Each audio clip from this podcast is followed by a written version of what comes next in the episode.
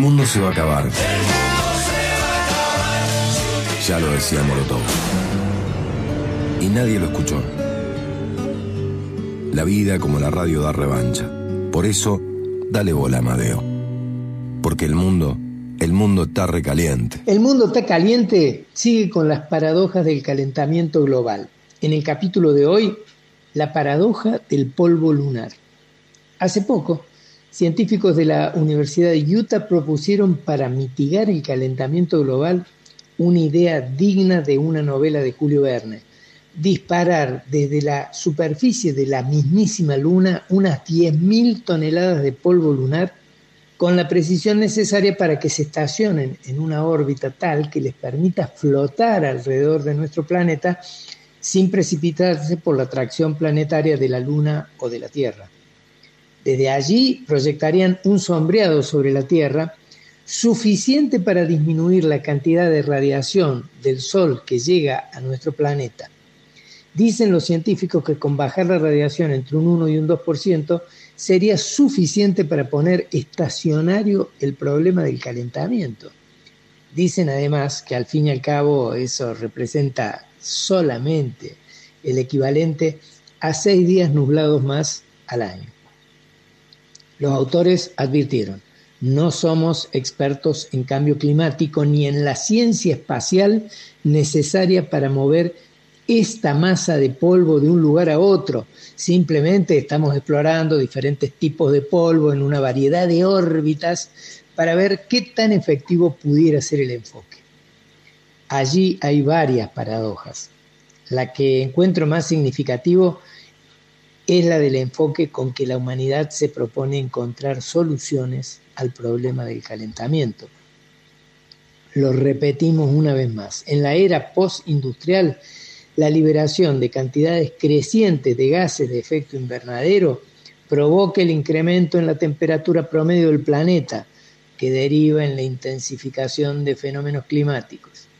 Se sabe que la quema de combustibles fósiles y los desórdenes alimenticios de un sector de la humanidad que arrasa bosques para comer más proteínas que las recomendables son las principales fuentes impulsoras. Con ese escenario, fomentar energías no contaminantes y dietas sanas, cambios generales y voluntarios de los hábitos mundiales de consumo, parecería ser el modo razonable de abordar el problema.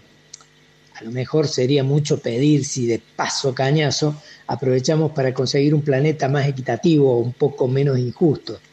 Pero bueno, al no ya lo tenemos.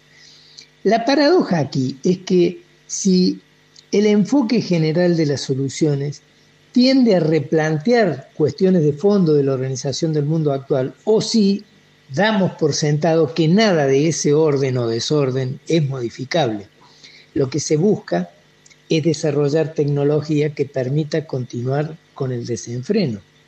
La idea lunática, aunque no prospere, propone movilizar los recursos científicos y tecnológicos para que la humanidad continúe aumentando alegremente las concentraciones de anhidrido carbónico quemando bosques y combustibles, aunque para ello tenga que instalar un sistema de cañones lunares que literalmente disparen polvo a las estrellas.